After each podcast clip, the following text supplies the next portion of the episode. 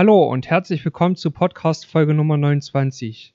Ich freue mich sehr, dass du heute wieder eingeschaltet hast. Heute geht es um die Rede von Charlie Munger, die er 1986 als Eröffnungsrede in Harvard hielt.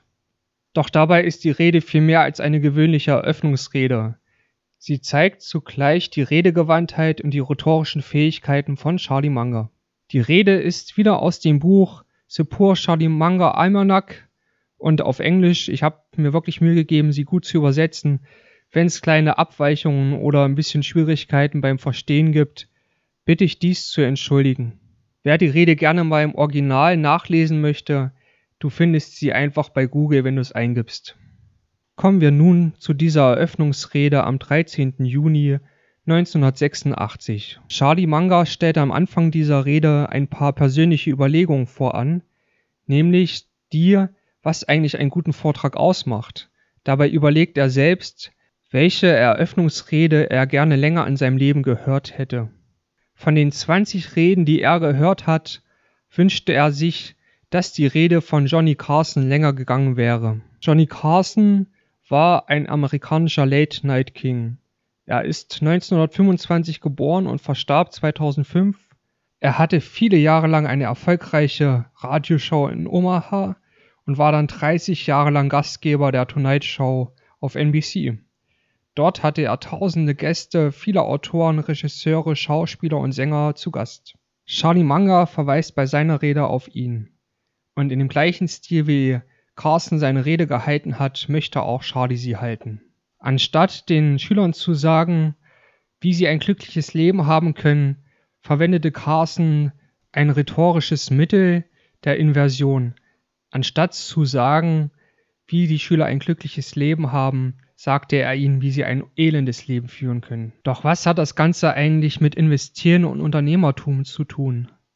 Ich sehe das so, wenn du jetzt erfolgreich wirst bei deiner Selbstständigkeit oder mit deinem Unternehmen, oder du investierst dein gut erspartes Geld und hast die ersten Rendite und die ersten Zuwächse, ruinierst aber dein persönliches Leben und führst ein elendes Leben, kannst du deine harte Arbeit gar nicht genießen. Um das zu vermeiden, ist es wichtig, sich diese Reden auch von Charlie zum Thema Leben anzuhören. Nach Carsten kannst du dir sicher sein, ein elendes Leben zu führen, wenn du einfach die folgenden drei Punkte beherzigst. Erstens solltest du auf jeden Fall Chemikalien einnehmen, die deine Gefühle verändern oder deine Wahrnehmung verändern. Das ist ein sicherer Weg, ein elendes Leben zu führen. Charlie Munger bestätigt das, denn er hatte vier Jugendfreunde und zwei von seinen Jugendfreunden sind bereits an Alkoholmissbrauch gestorben und der dritte von seinen Jugendfreunden ist jetzt Alkoholiker und Charlie meint, dass das kein wirkliches Leben sei. Also, wenn du ein elendes Leben führen willst, dann beherzige diesen Ratschlag.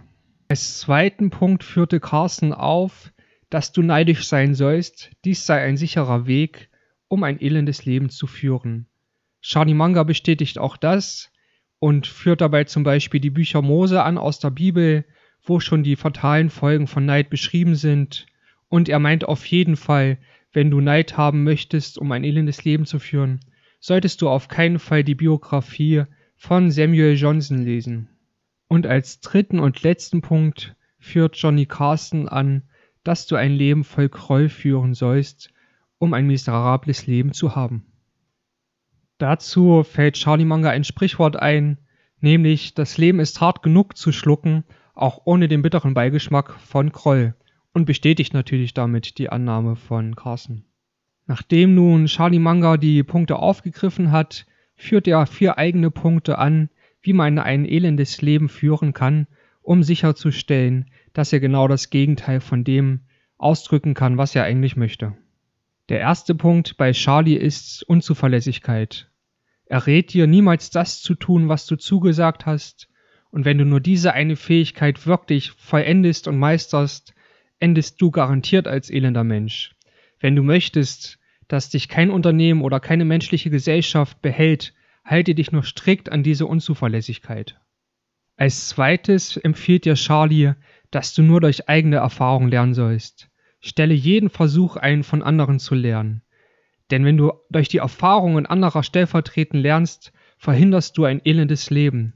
Du solltest auch keine Bücher lesen über bereits verstorbene Menschen, um eventuell von ihnen zu lernen. Und lerne auch nicht, was deine Vorgänger gut gemacht haben. Schau dir auf keinen Fall an, wie andere Menschen erfolgreich waren. Lerne auch nicht von den besten Arbeiten vor dir.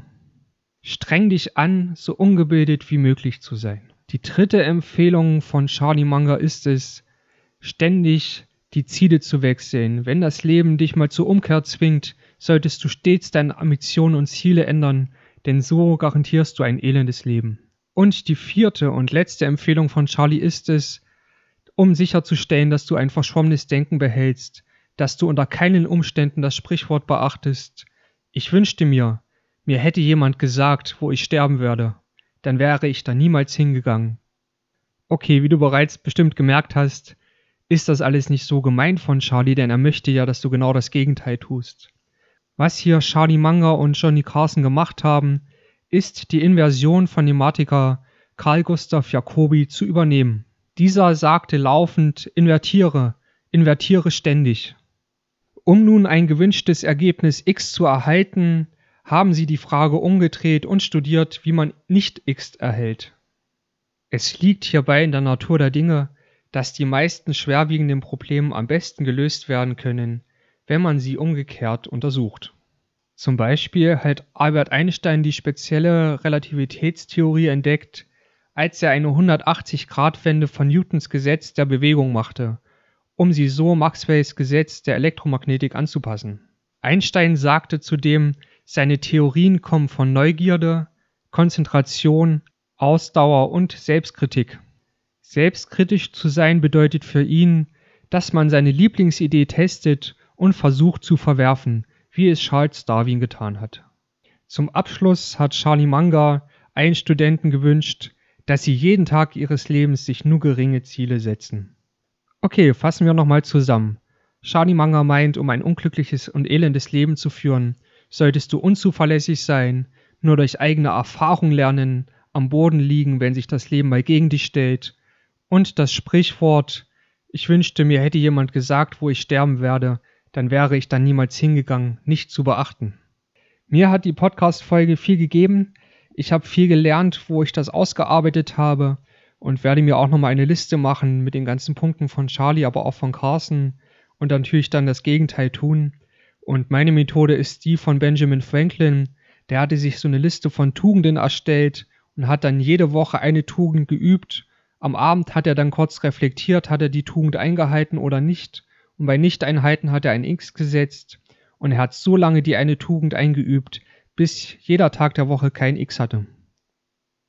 Wenn dir die Folge gefallen hat, dann lass gerne ein Like da und kommentiere mal, was du gerne umsetzen möchtest in dein Leben. Und folge mir auch gerne auf LinkedIn und Instagram.